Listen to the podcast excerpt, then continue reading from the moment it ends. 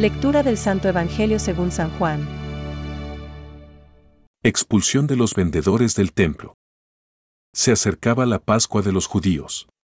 Jesús subió a Jerusalén y encontró en el templo a los vendedores de bueyes, ovejas y palomas y a los cambistas sentados delante de sus mesas.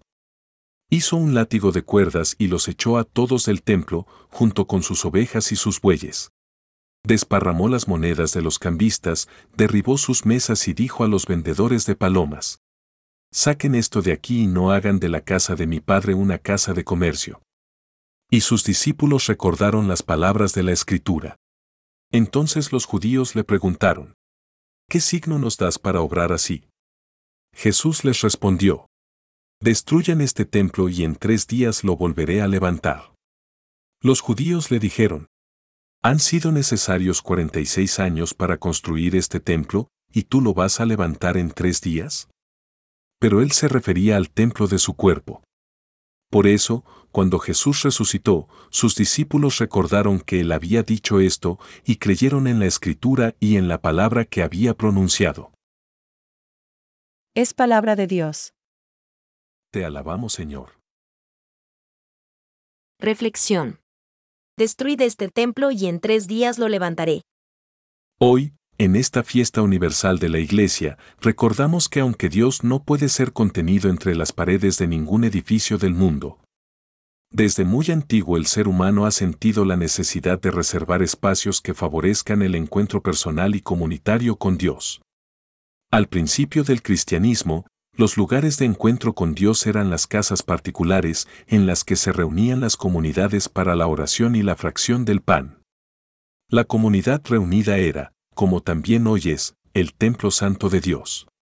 Con el paso del tiempo, las comunidades fueron construyendo edificios dedicados a las reuniones litúrgicas, la predicación de la palabra y la oración.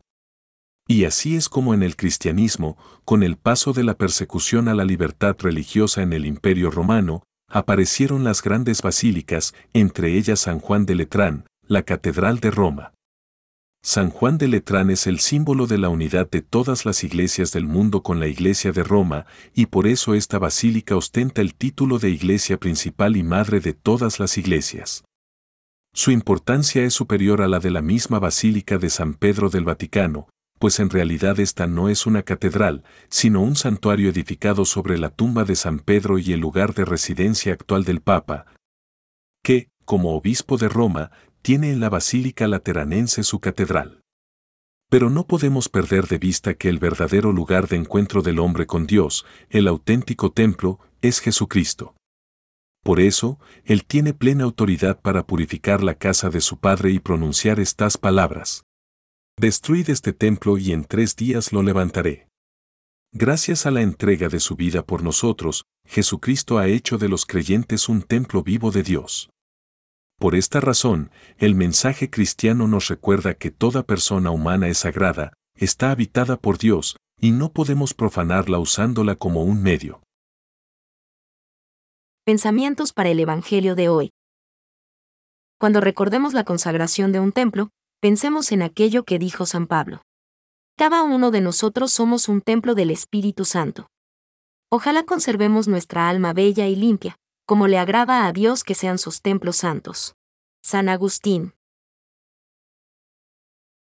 Hoy, fiesta de la dedicación de la Basílica de San Juan de Letrán, recordemos que el Señor desea habitar en todos los corazones. Incluso si sucede que nos alejamos de Él, al Señor le bastan tres días para reconstruir su templo dentro de nosotros. Francisco. Las iglesias particulares son plenamente católicas gracias a la comunión con una de ellas. La Iglesia de Roma que preside en la caridad.